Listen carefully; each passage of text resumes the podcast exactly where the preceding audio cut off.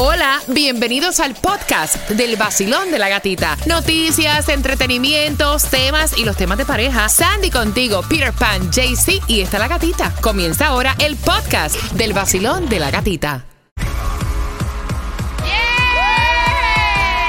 ¡Feliz miércoles! Ya mitad de semana. Nosotros tenemos las entradas favoritas a tus conciertos y eventos favoritos. En esta hora, Sandy, ¿qué se van a ganar? Los boletos para que te vayas a la Serie del Caribe en el Lone Depot Park, Puerto Rico, República Dominicana, Panamá, Venezuela, Curazao, Nicaragua y México. Y es fácil. En menos de cinco minutos arrancamos con más música. Una hora de música. Las mezclas del vacilón de la gatita, más música sin comerciales. Y cuando escuches la canción de Carol G y Romeo, por si volvemos, vas a marcar fácil el 305-570-0106 y te ganas los boletos para la Serie del Caribe. Y bien pendiente porque también tenemos toda la información que te hace falta. Gracias siempre también por escucharnos en nuestra aplicación La Música. Recuerda que toda la información que te damos aquí en el Vacilón de la Gatita se queda posteada ahí. Y vamos a comenzar primero con el Food Distribution en el condado de Miami-Dade. Tienes de 9 de la mañana a 12 del mediodía para buscar esos alimentos. 6304 Northwest 14 Avenida Miami. Así que aprovecha. Gasolination Baratation la vas a encontrar la más económica en el día de hoy en Bravois. Ahí vas a encontrarla en la 9970 West Oakland Park Boulevard a 279. Recuerda que antes de fuletear puedes jugar el Mega Millions porque para el viernes están 285 milloncitos y el Powerball para hoy 100 145 millones y el Loto para hoy 40 millones. Estamos enfermitos todavía. Ay, ay, ay, ay. Y atención, Broward, estudiantes. Bueno, para el curso escolar 2024-2025 van a comenzar una semana antes.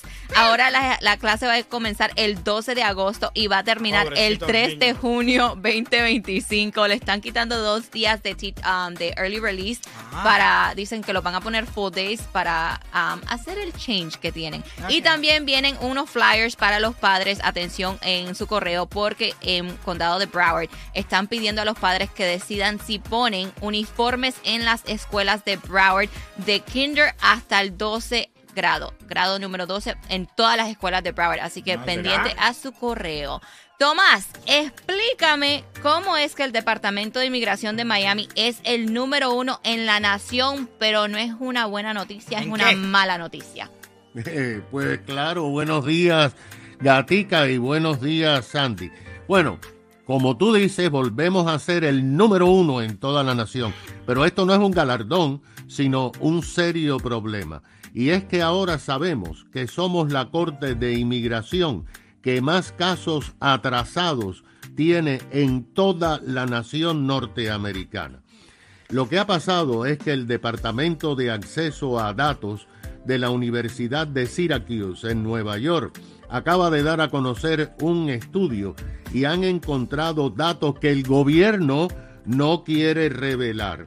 El estudio se basa en el atraso que hay en todas las cortes de inmigración del país para decidir peticiones de asilo de inmigrantes que han cruzado la frontera, que se les deja entrar pendiente a que se presenten en una corte de inmigración, pidan un turno para discutir si efectivamente deben recibir asilo político o si deben ser deportados. Hasta ahí está todo bien.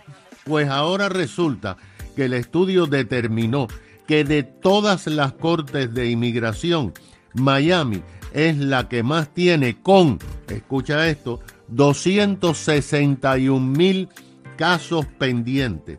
La mayoría son cubanos y venezolanos que están bajo orden de deportación, que piden asilo, pero que están pendientes y que podrían demorarse hasta 10 años para ir a juicio estos 261 mil casos. Fíjate que en toda la nación hay 3 millones de casos atrasados, pero Miami, de todas las cortes de inmigración de los Estados Unidos, tiene el 10%. De acuerdo con las informaciones, la mayoría de estos 50% son cubanos, el resto son venezolanos.